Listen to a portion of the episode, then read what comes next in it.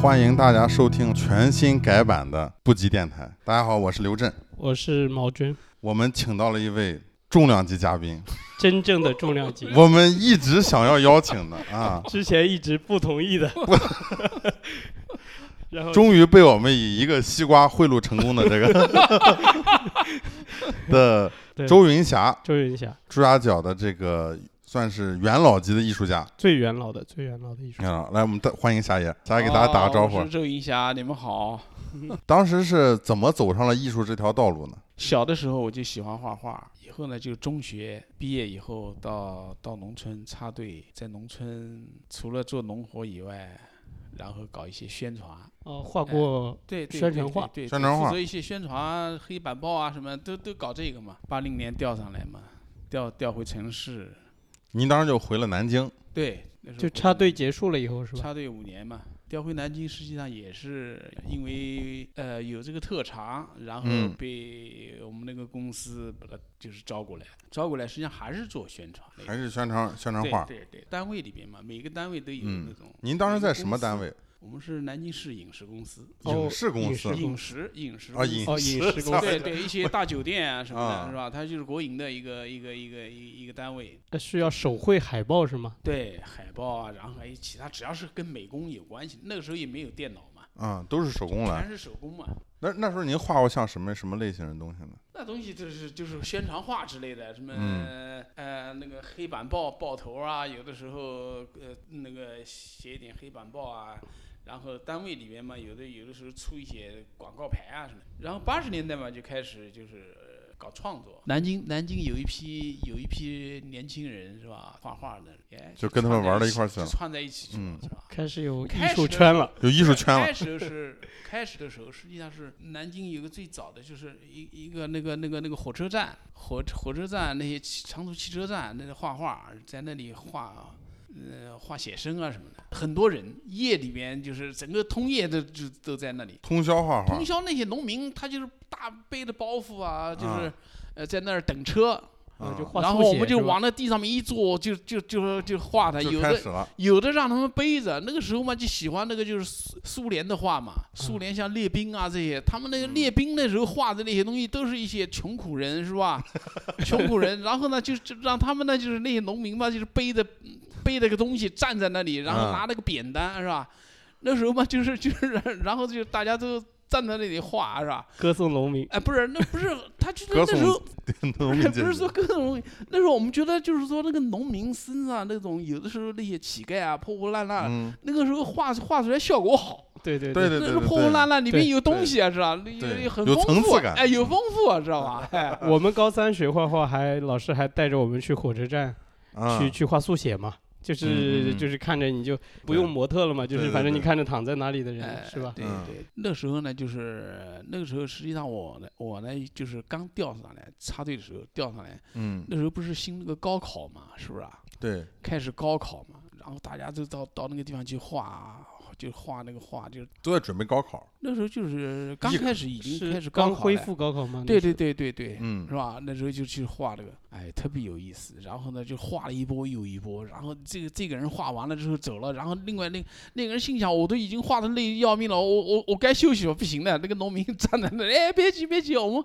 往后面后面一个接着一个干，哦那个对对特别当时那画是给了农民了吗？也不是，哦不给不给。不给，那他们被画也开哪。舍得给啊？哎，就是不不舍得给，然后这就就是画完了之后，有的是画通夜，画到第二天早晨人都没劲了，然后哎，就是拿了一个破板，拿了一个画板，然后上面夹的这张纸，怪一路感觉好像是丰嗯收了似的，感觉嗯好像是特别有收获一样，特别有意思。那个那个那个阶段，那个时候，嗯您您要看到一些国外的画，或者是苏联的画，是通过什么途径？报纸上还那个是杂志？时候呢，那个时候我们看的基本上是很少很少的，嗯。非常非常少。嗯。你，想八十年代、八一年、八二年、八零年那个那个阶段，那个时候有美术杂志吗？有这种？美术杂志刚开始是没有的。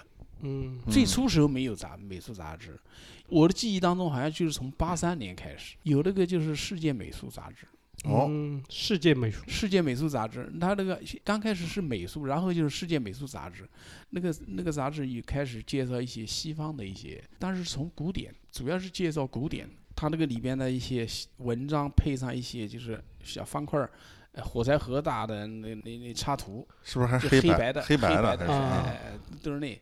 然后我们基本上我们是通过那些看了文章之后，然后就在看那个小黑黑的那个 那个那个小插黑图图那个边，哎，然后去探索。嗯探索它这个这个里边到底是怎么回事，知道吧？完全看不清。哎哎哎然后实际上是看不清的，跟现在资讯 完全两样。嗯现在网上你网络一打开，全世界看得清清楚楚，过去嗯看不到的。它这个里边呢，还有一些就是说，它不能够太，就是我们讲有左有右嘛，知道吧？嗯你不能反映的太右，所以呢，它那些那些那些杂志呢，你也不能太过的。我们啊，讲资产阶级的那种东西不能太多，知道吧？后来不是后不是 后来不是那个那个那骄个奢淫逸，人体化是没有，不能有是吧？人人体化，这我们那个时候压根儿都，那只是一个希望能够看到的东西，是吧看都没看过，看都没看过，是吧？啊嗯，哎，但听说过了是吧？但是呢，听说听说听说过画了肯定是听说，是吧嗯？那反正我们就是看到那个徐悲鸿嗯画过啊，徐悲鸿，但是人体不是很多的，那时候看人体，但是我接受的人体最最早。其实我最早的实际上是我是看了一个，那是应该是我插队之前高中的时候，嗯看了一个，看了一个一个人体，当时我看的觉得那那那幅画呢，实际上是戈雅画了个马哈，哎呦，啊，嗯，哇，那张画看得我这心惊肉跳啊，就感觉非常奇怪，哇，这这么这么那时候不知道什么叫美，那没有美的那种意识，嗯。就感觉那个东西。那个就是美人体，哎，不是讲美，它是一种生理很奇怪的一种反应，生理反应，哎，生理反应，他不是他不是他不知道美的那个哪有嗯。美的那种，嗯。我们八十年代没有什么美美的意嗯识，没有，嗯，嗯，跟现在不一样。我上午就感觉这个是是这个时代的进步吧。那个时候那个时候没有美美的感觉，那个时候美，即便是美也是无产阶级的美，对这是产阶级无产阶级的美。我们还是要有无产阶级的美，哎，美是有都有有阶级性的，资产阶级、无产阶级都要有美，美还是有阶阶级性的，美是有阶阶级的。美的阶级性，对哎对哎哎，美是有阶级性。嗯那霞爷，您后来就去北京了，还是什么时候去我？去北京，实际上我是在九一年我做了个人展，在北京做了个人展。其实那个个人展对我非常重要。后来我想，我那个个人展应该来，应该还是算是南京南京人第一个在北京做在北京做个人展的，就是油画展，是吧？而且我那个油画展实际上还是蛮成功的。它是应该是九一年，你们知道吧？是吧？其实我那个展览实际上是测试，也是对当时的这个中国的这个怎么说呢？这个这个现实的一个一个测试吧。嗯嗯看看这个开放度到底怎么样啊？知道吧？我当时那个展览是在那个北京音乐厅画廊，音哎呦，乐厅啊，那个时候就有画高级廊了北京音乐厅，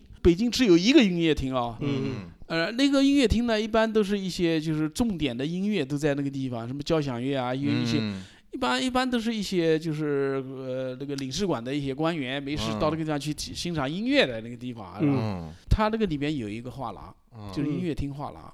它是一个一个过道长廊一样，这个画廊呢，实际上是专门为北京的比较前卫的、比较潮流的。你你像很多的一些，就是现在都当红的，现在很红的是吧？不是现在红，就是说当时红，就是也就是八五时期的早期的一、嗯一些艺术家嗯，都在那里做过展览，包括像曹格啊、像丁芳他们，知道吧？夏小万都在那个地方，都是中央美院的作教授品。哎，那我当时画的是一些一些表现主义的画嘛，一些那个国外的，像那个那个墨西哥的那个大使馆，嗯呃，那个参赞和那个罗马尼亚，嗯，那个罗罗马尼亚大使馆大使和他大使夫人罗明，然后买我的画，收藏哎呦了我作品。太厉害了，抢购当时，当时不是，倒不是没把抢霞爷的作品传抢购到了。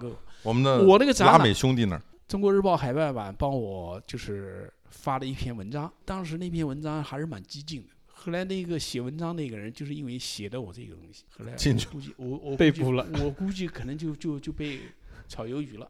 我的妈呀！哎，他妈，实际上我也是算害了他，是吧？就我只是我只是我我听别人说的，知道？我听别人说的，北京那个电视台那个海嗯外、海外版也帮我做了宣传，就是电视台啊，嗯，嗯电视台上面帮我做了宣传。上电视了还，哎，一个是上电视，还有一个就是那个外文版嘛，《中国日报 China Daily》嘛，帮我做了一个一个宣传，我觉得非常好。当时这个展览很好，而且也有人收藏，这个嗯展览是很成功的。也说在那个展览之前，那个展览是九一年，九一年。您就已经那时候已经开始做职业艺术家了，是吗？我是在九一年之前，我八十年代就那个，按照现在讲，直接就躺平了，是吧？就 躺就里平。外里了那种偶像体里外里，那啊就是从九一年开始。八十年代就开始躺那九十一。年就开始展完之后，我觉得哎，这搞艺术蛮蛮好的，我就干脆他妈就就单位不去了，知道吧？就不去了。啊，哎，然后我就嗯跟单位就意思请个长假，我说我说我要我要专门就是在家玩搞艺术了啊！我那个工作嘛，就是别人谁要去干谁去干嘛，是吧？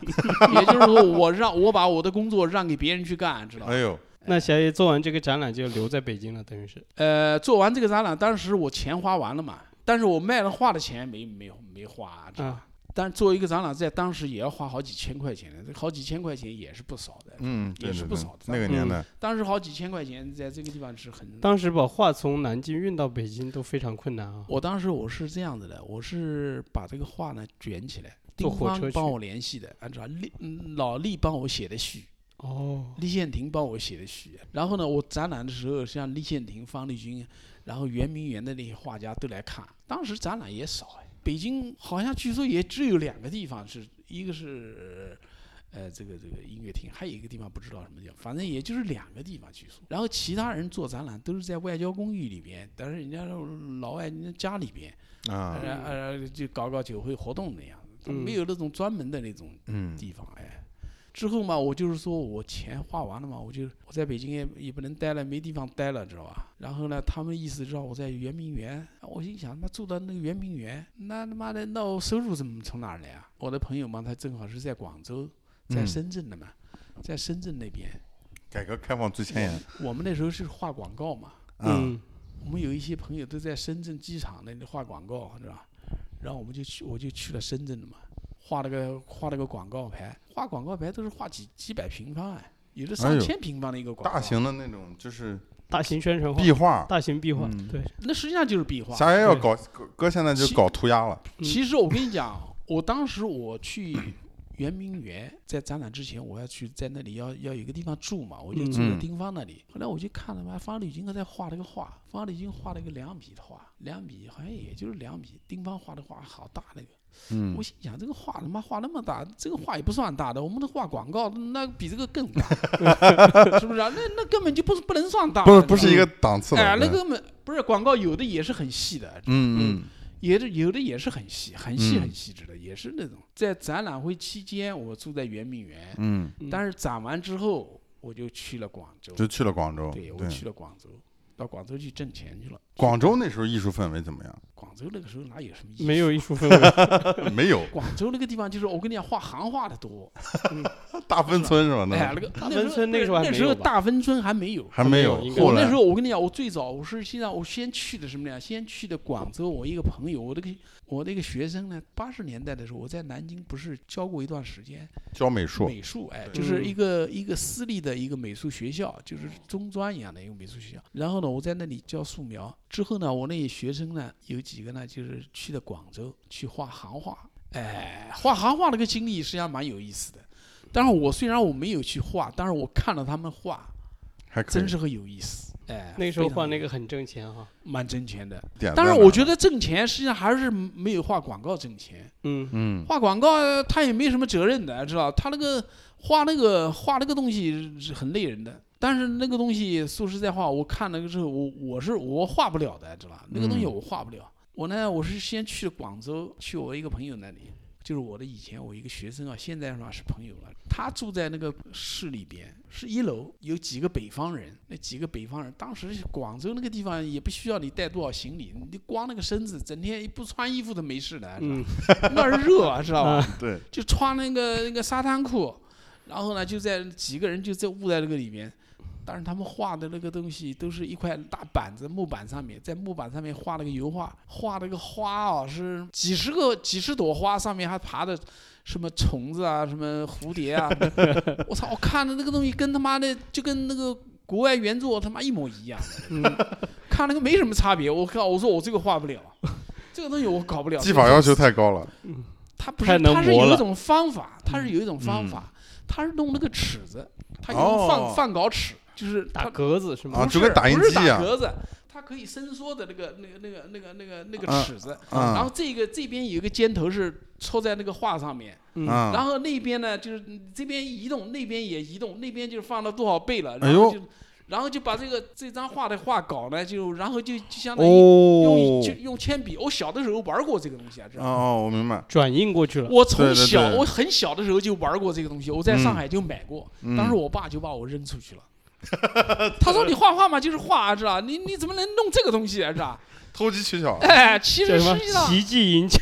啊，实际上实际上，我当时我发现，哎，这个东西蛮神奇的。啊，哎，我这个时候小的时候，我怎么会买这个东西？它其实就跟现在电脑一样，把那个图放大了。对对，嗯后来呢，后来也就是那么多年，二二十年以后，居然他妈的跑到广州那个地方，看到人家也是用这个东西，哦，我这个哦，就不勾起我小的时候回忆了，知道？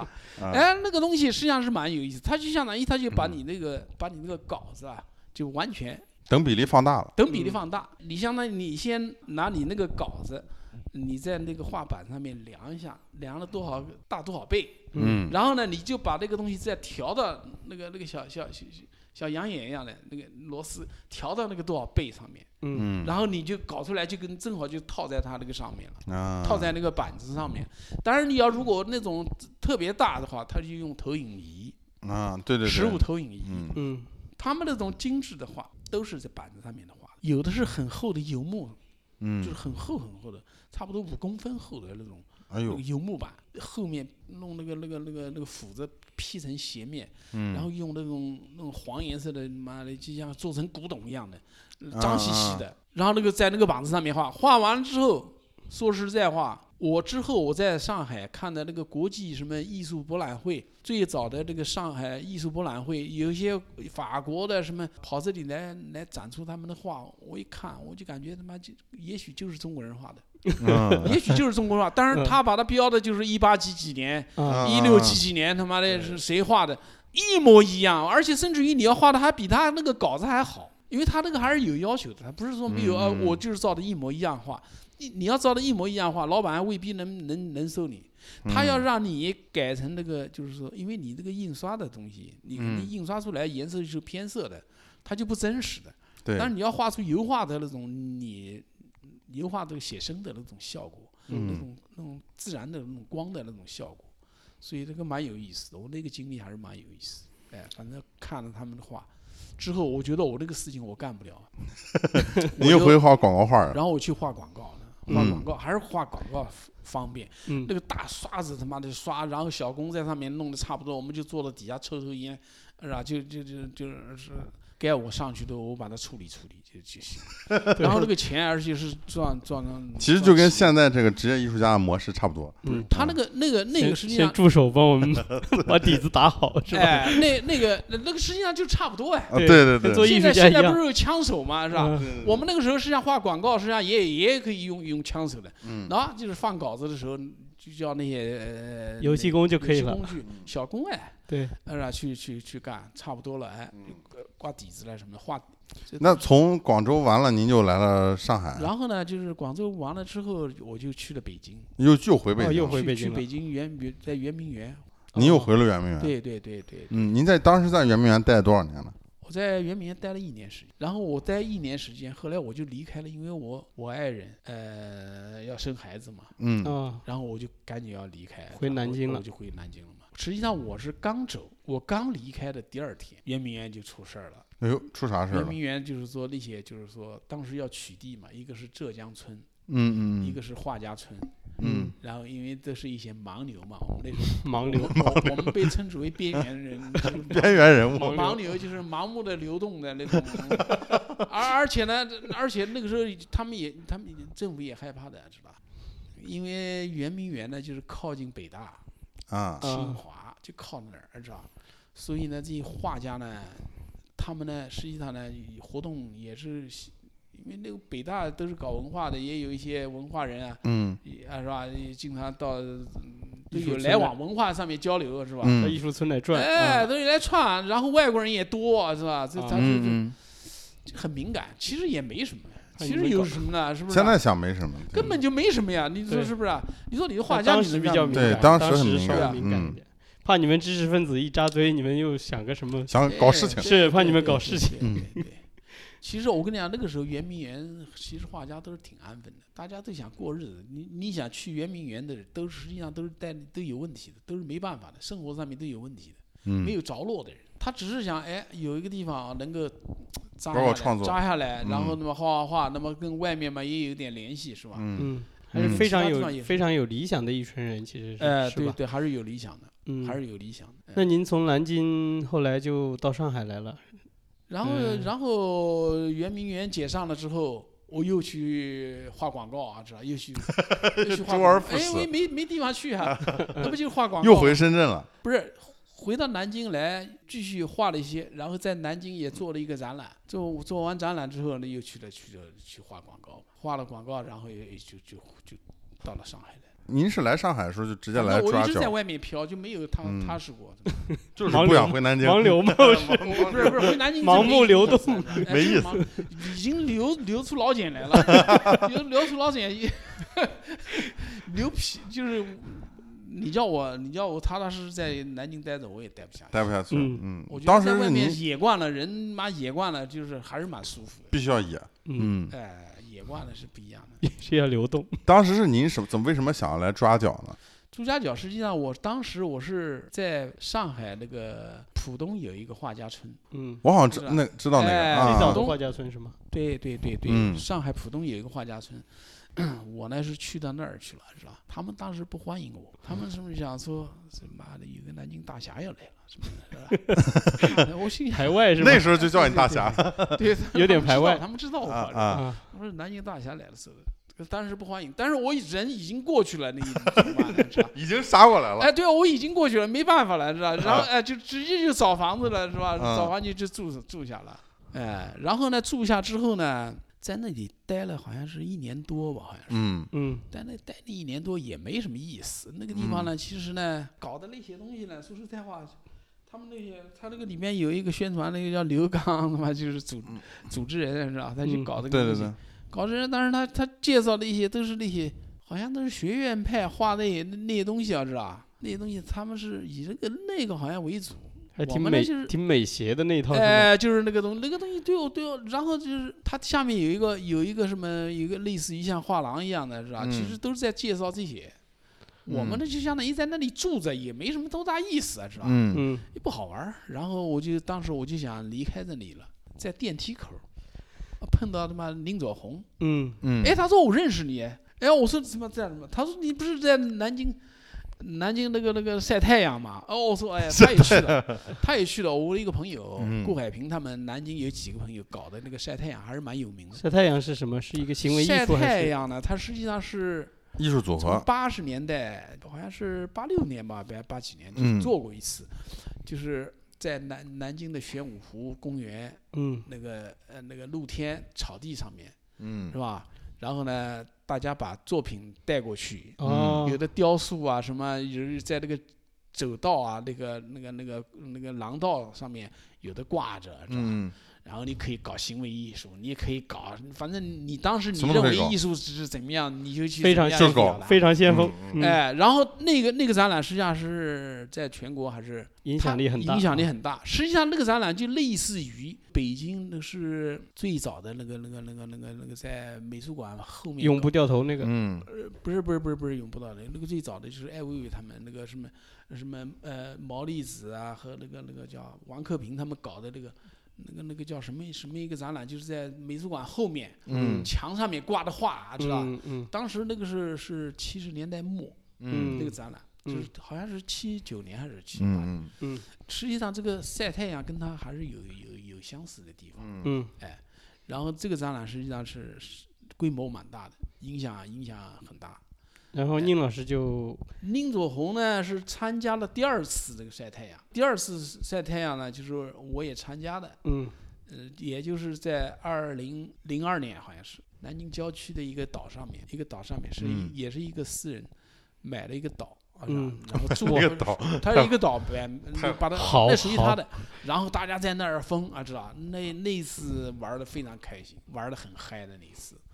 呃，后来呢，我不是我回来嘛，正好我在路在电梯口哎，林走红，我们就认识了，然后我们就交上朋友了。我那个时候我就讲，我说我准备离开了。哎，嗯他说你到哪儿去？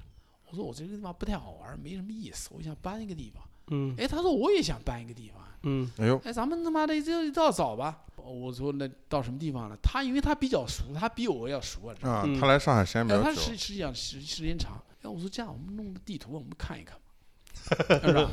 然后看着呢，看这儿有水嘛，嗯嗯，就这边有湖，嘛。嗯哎，这儿有个镇，我说这是什么地方？他说朱家角，哎，我说朱家角这是什么地方？他说是一个古镇，类似于像周庄一样的。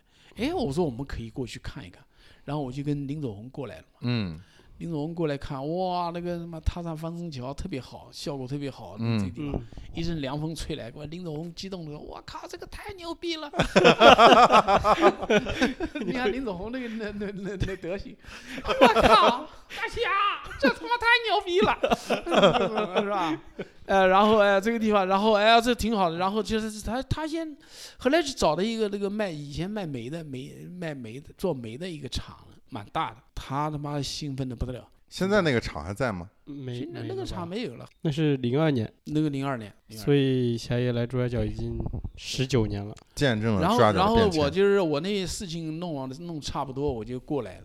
嗯过来呢，然后朱家角呢，其实来了，刚开始来呢，先是林左红先过来住啊，知道吧？先过来住着，然后呢，呃，朱家角有一些，后来有一些也是画家村那边过来的，嗯来了不少那时候。老胡是吧？啊朱成刚、朱永红是吧？是内蒙的老王，嗯老王做的很多作品是主要是用垃圾做，做的很多很多，而且做的非常好。他们是住在那个后面有一个木工厂，哎，他们把那个东西那那个地方租下了。当时来了有十差不多有将近十个人哦，也不少。嗯，嗯，哎，都住在那个院子里边，啊都住在这算是。第一批了。就是哎这就是然后呢。我呢，我呢，我就是什么呢？我来，我就住在东景街上面一个小房子，就是阿婆茶馆对面一个小房子。哎，现在大燕姐那个卖银饰的那个店，对对哦对对，楼上下，我当嗯时我就住的那个小房子，嗯嗯然后我就在那个里边画画，然后我那些画就挂在那里，偶尔呢也有，那个时候游客很少，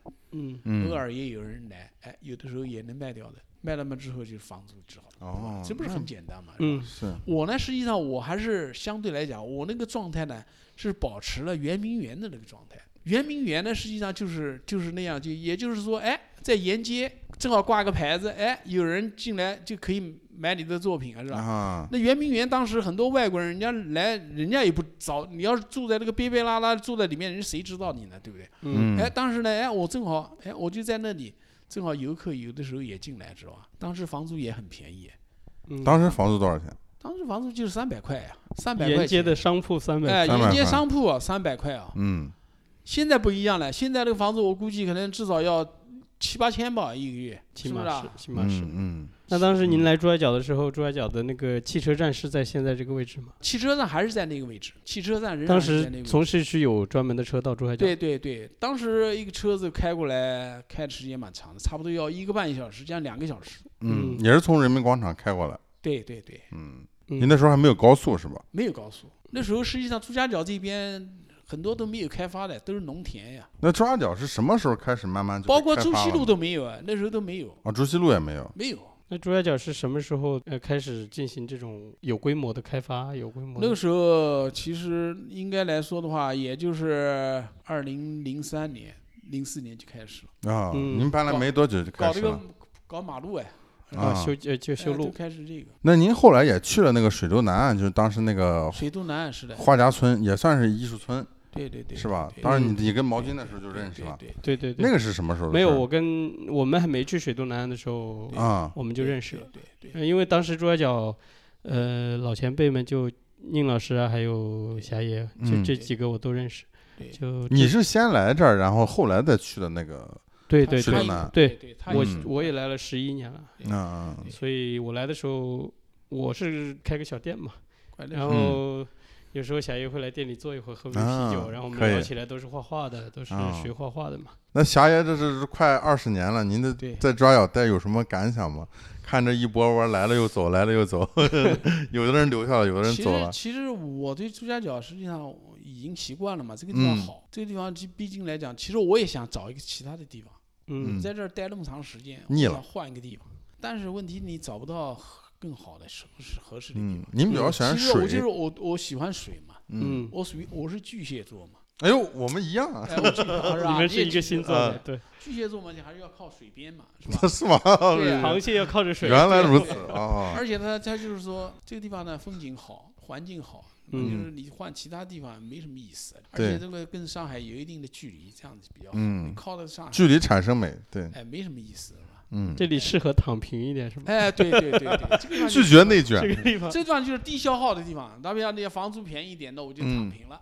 对嗯，呃，你要房租贵，我就没办法躺了。嗯知道吧必须内卷是吧？对，哎，自己可以种点菜啊，种点，我看您这个院子里面是是吧？自己种点菜，种点嗯树，对，啊那相当于您是就是第一波，您您觉得您是前前后后抓脚来了几波艺术家？哦，前前后后啊，他是陆陆续续，应该来说的话，我觉得是从总体上面来讲，应该是两两大波嘛。两大波我们，算是一波，嗯是吧？像毛军，毛军是属于中间的，是对嗯，是嗯中间的。后来然后水都就是最大的，岸过来，那个解散了之后，那就是来了一一波。啊，当时水都南有多少？来了一波之后呢，嗯然后呢又来了一波，你们来了一波，嗯嗯那嗯你们是应该算第三波。第三波，嗯这第第三波就多了，就相当于像像像朱家角他们现在搞了一个那个就是二手群里边，那那年轻人太多了，嗯，有的什么搞音乐啊什么，是吧？都对都在里边，这这嗯都算了。不过也是正是因为像霞爷这种第一波人，开拓者奠定了一个基础。不是，倒不是说我奠定基础，其实这个地方因为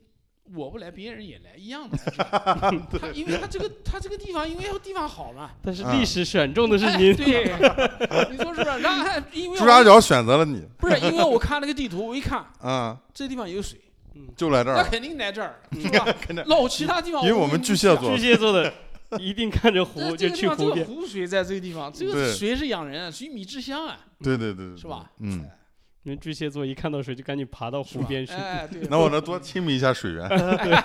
对，嗯 那么最后来聊聊霞爷的作品吧。好，嗯，霞爷反正作品呢多啊，我最我最早知道霞爷是他在用蛤蟆皮做作品，嗯嗯，嗯，那个我也蟾见过。蟾蜍吧，蟾蜍，蟾蜍不叫蛤对蟆，不叫蛤蟆，啊，对吧？蟾蜍叫蟾蛤蟆不一样蜍，那那个是我当时是没见过，是吧就？是震惊了。霞爷能介绍一下那个？蟾蜍呢是这样子的，我呢就是刚到上海来的，二零零零年的时候，那时候我住在我父亲那里，就是在您父亲当和时在上海？平公园，，在上海，上海和平公园，嗯。嗯，那个地方，那个嗯那个那个那个洪镇老街和平公园，嗯。洪镇老街实际上是在上海蛮有名的。嗯那就是一个那个就是一个难民窟的一个地方，对他就是他就是那些那些流氓痞子全他妈的那个地方那个地方最有名的，知道吧啊就是哎，盲流聚集地，盲流就是聚集就是上海的流氓痞子，啊，这就是最野的野蛮的人，都在那个那条那条这样的。我我我父亲当时就住在那个地方，是吧？嗯然后我就住在他那里。后来我去的那个华家村。嗯当时我到到上海来的时候，因为我有的时候我要去菜场嘛，我就看到有人卖这个东西，卖蟾蜍，卖蟾蜍，是吧？他就卖这个蟾蜍，上海人就吃这个东西，是吧？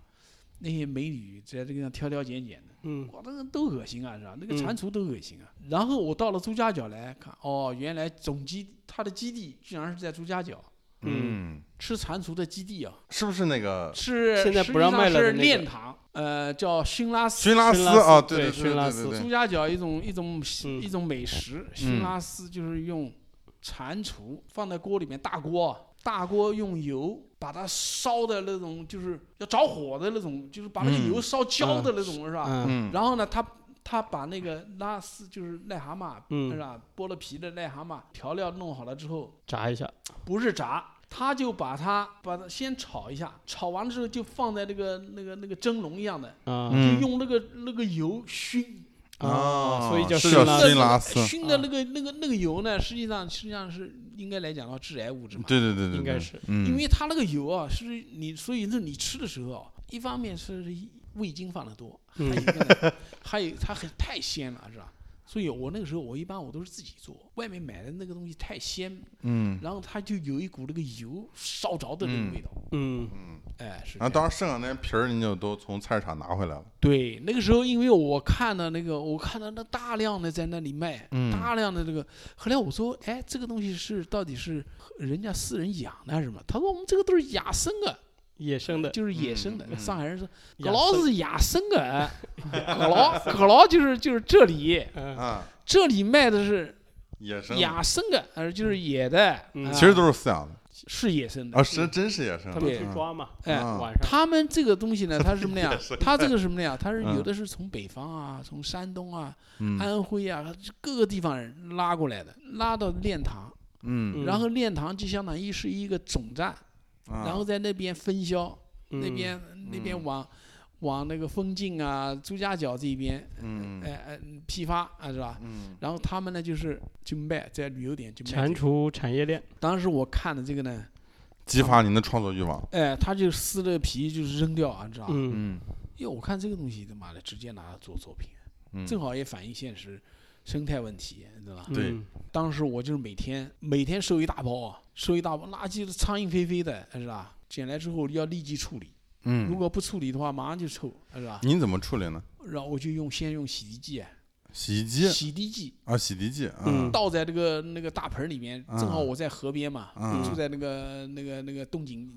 西景街那个小河边，对对对，是吧？我天天洗，他们都看到，当地人都看到。震惊了那么，一洗的话，那个泡沫，整个那个，哎，整个那个河面上面那个污染变成了环境破坏者。不是不是，它那个洗涤剂，它不是有那个那个洗涤液，不是有泡沫嘛？嗯，抓的飘的飘的，整个河上都是哇，然后每天都洗很多，洗完了之后呢，拿到拿到小屋子里边，啊，拿到小屋子晾干，那个那个那个，实际上就是在那个小房子那个嗯后面，嗯就是里间，是吧？那嗯个那个大雁那个房子就不是里间，那对个冲干净之后，然后裱在板子上面，每天我都晾好几个大板子。嗯晾在那里，晾干了之后，然后快干的时候，我再喷一层就是杀虫剂，喷了杀虫剂，它就不会腐烂了。腐烂了，嗯啊，它就相当于做那个标本一样的。对对对，嗯。哎，然后我就拿那个东西来做我的作品，所以那个实际上还是蛮有意思的。这是也是也是零几年，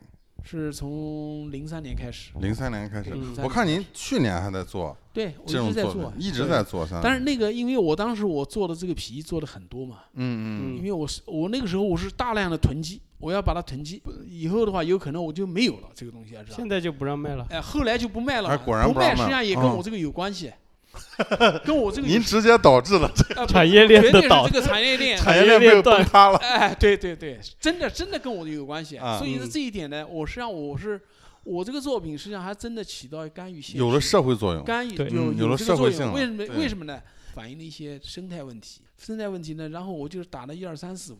嗯然后那个人呢，意思就是说你能不能实名电话？我说可以啊，没有问题啊，嗯是吧？然后我就反映了朱家角的一些问题啊，知道吧？后来呢，他们就是朱家角是青浦区政府嗯和朱家角镇政府里边的人来找过你呃，办公室主任，他们带的一些文件呢，都盖了章，那些东西还在我这里呢。他们就保嗯证怎么样怎么样，我们以后会怎么样怎么样，就是意思就是说他们会我反映的一些问题，他们会考虑，被处理了。会处理这些问题，是吧？嗯实际上呢，我后来呢，我呢正好呢也也给了他那个我的一个在北京的那个展览的画册，那个嗯艾薇薇帮我策划的嘛，啊、那个是王新伟介绍，艾薇薇帮我就是策展人嘛，他嗯那个里边呢有癞蛤蟆皮这一种作品，嗯嗯其实呢那也有也有我写的东西，当时他我估计他可能他们都拿回去看了之后，震惊了。嗯，他们觉得这个是一个问题，知道吧？我想啊，也许就是因为这个原因，这个那个蟾蜍现在是什么嗯几级保护动物了？保护动物了变成保护动物了。中国大蟾蜍嘛，嗯对他们叫中国大蟾蜍，它就被保护了。然后这边不但朱家角不允许卖，而且连练塘都不允许卖，哎，风景也没有。就是练塘人民绝了，完全哭泣了。那现在也就是说没有了，啊，是吧？没有这个东西算绝版。对，就现在古镇上卖熏拉丝都是，其实就是青蛙、现在是田鸡，田鸡。现现在现在用的是那个那个田鸡。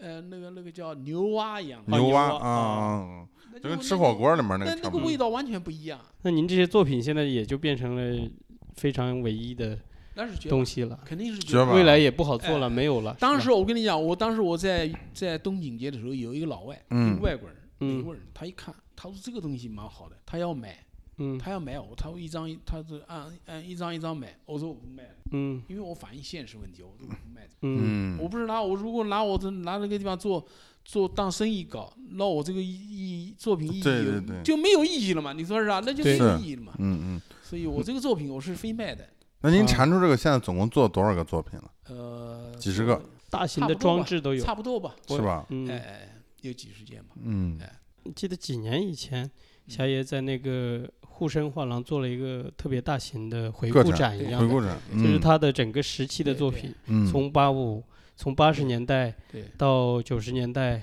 到两千年后面的整个一个线做的很完整。嗯我我们都去，当时你还没来朱家角的时候，我们都嗯去看了，就是了不起的艺术家，朱家角最了不起的艺术家。对，可以这么说我觉得不管是，就是也有可能霞爷不来，别人也会来，但是对始终是霞爷来了，嗯或者是包括宁宁老师这帮最早一批来了，你现在也一直在这儿，嗯，包括也一直就是非常对年轻艺术家非常鼓励，肯定为朱家角做了贡献，而且还断绝了这个某种产业链 为环境、哎这个为为地球、环境做了贡献。哦，这个是确实是好事。为地球也做了贡献。是，那呃行，那我们今天就先聊到这儿，好啊，好啊，好吧？嗯那行，那非常感谢霞爷陪我们聊这么久，谢谢谢谢。感谢霞爷，感谢霞也爷，感谢你们，也感谢你们。呃，欢迎大家的订阅、转发，订阅、转发加收藏，一条龙，感谢大家。谢谢，好，再见。